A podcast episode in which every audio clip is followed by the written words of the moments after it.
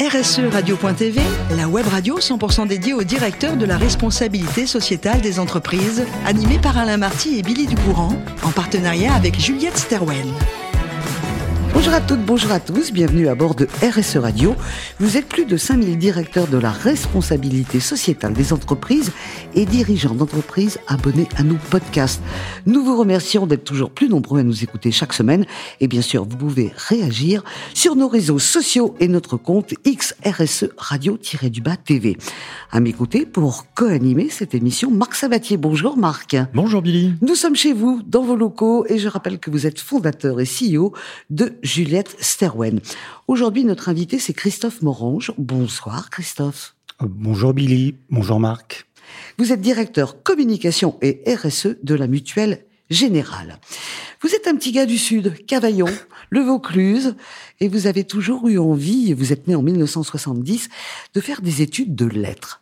Alors, bien souvent, à ces micros, nous avons des scientifiques bienvenue à un littéraire. Vous allez même passer votre bac littéraire, puis une prépa. Vous faites l'université de Paris-Sorbonne pour une licence lettres modernes, littérature.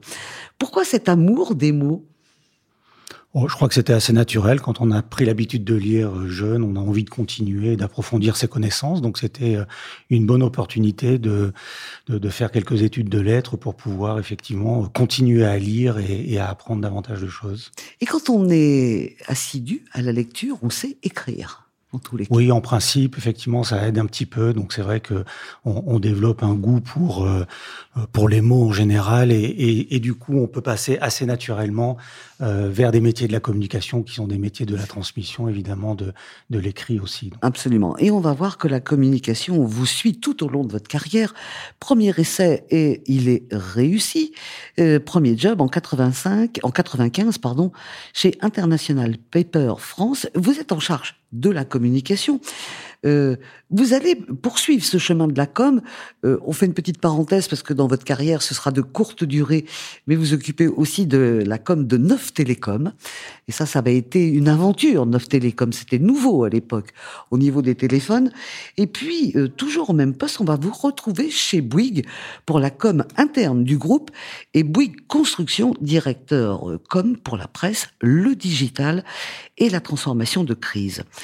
Euh, en 2012, vous devenez directeur pour trois ans de la COP du groupe NJ. Alors moi, je vous pose la question, entre Bouygues et NJ, c'était pas trop lourd, deux mastodontes comme ça au niveau de la com, franchement. Bah, je crois que ce sont de, de belles expériences. C'est des groupes euh, passionnants qui sont euh, déployés euh, dans tous les pays, dans de très nombreux pays. Donc, quand on essaie de faire de la communication et de et d'insuffler des changements dans des entreprises, euh, c'est des aventures tout à fait passionnantes, effectivement, avec des équipes pour pour pouvoir travailler de façon de façon efficace. Donc, euh, non, non, c'était une belle expérience. Et puis, je crois que ça ça apporte beaucoup de choses. Euh, l'univers industriel, l'univers de la construction, les enjeux énergétiques, qui était une première façon euh, d'être sensibilisé aux, aux, enjeux de la transition énergétique et, et, et, de la RSE. Je trouve que euh, travailler chez un énergéticien, c'est toujours une expérience intéressante pour toucher du doigt un peu plus ce qu'on est capable de, de faire dans ces secteurs-là et les transformations qu'on est capable d'apporter. Mhm. En 2017, vous allez rejoindre la Mutuelle Générale euh, avec une casquette qu'on connaît bien, un directeur de la com, mais également RSE. Quel était le challenge pour vous?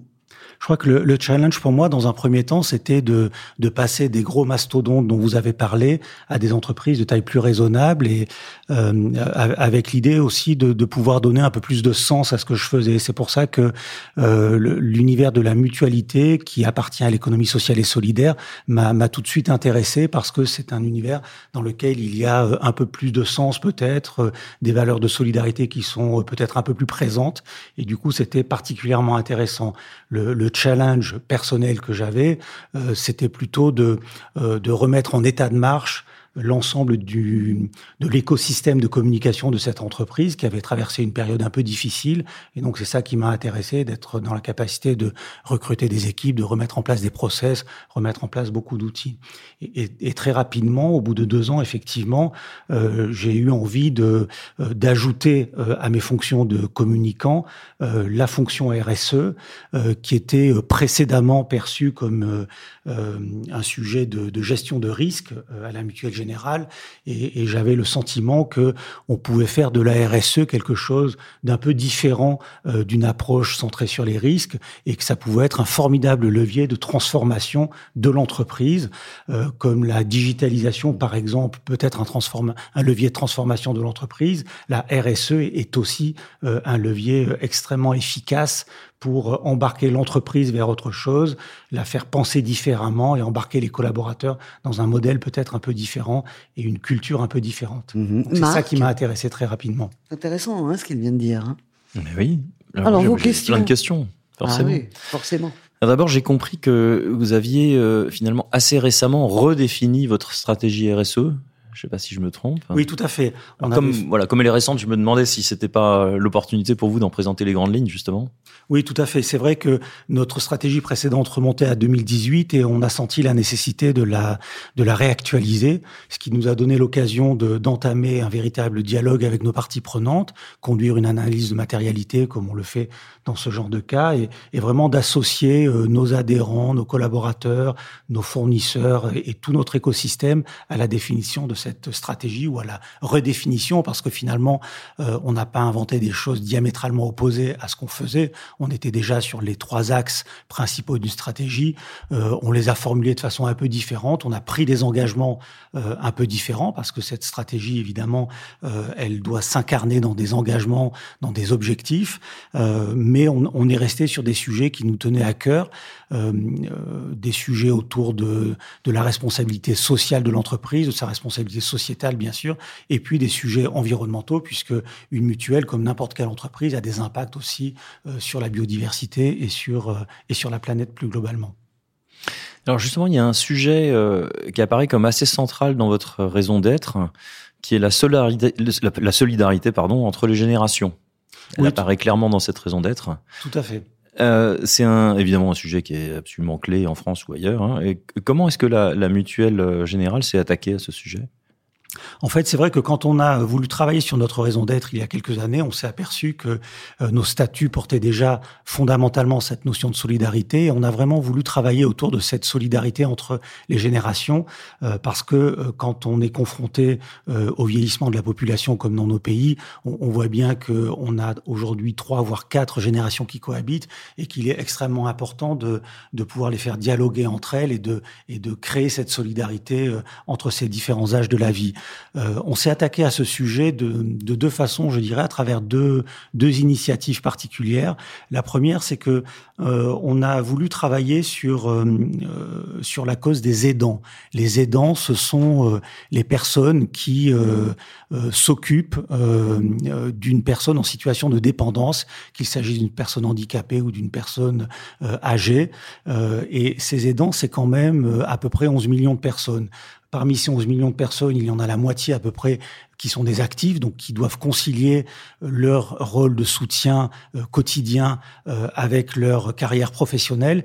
Et, et cette population-là, donc de quelques millions de, de, personnes dans des entreprises, dans des associations, etc., il nous paraissait important de, de, pouvoir les accompagner. Donc, on a mis en place dès 2020 un observatoire euh, destiné, donc une structure d'intérêt général destinée à faire grandir la cause des aidants. Et donc, tous les ans, euh, depuis 2020, on mène des travaux, des études, des expérimentations euh, avec tout un écosystème de partenaires, de sociologues, de professionnels de santé, de chercheurs, d'entreprises, de DRH, pour essayer d'expérimenter, de trouver des solutions qui permettent de faciliter la vie des aidants en entreprise. Donc ça, c'est vraiment un axe fort de notre politique de, RSE, euh, parce qu'effectivement, ça incarne pleinement la solidarité intergénérationnelle qu'on veut défendre. Et puis le deuxième outil qu'on a mis en place, c'est une fondation d'entreprise euh, dont l'un des enjeux principaux est d'accompagner le bien vieillir.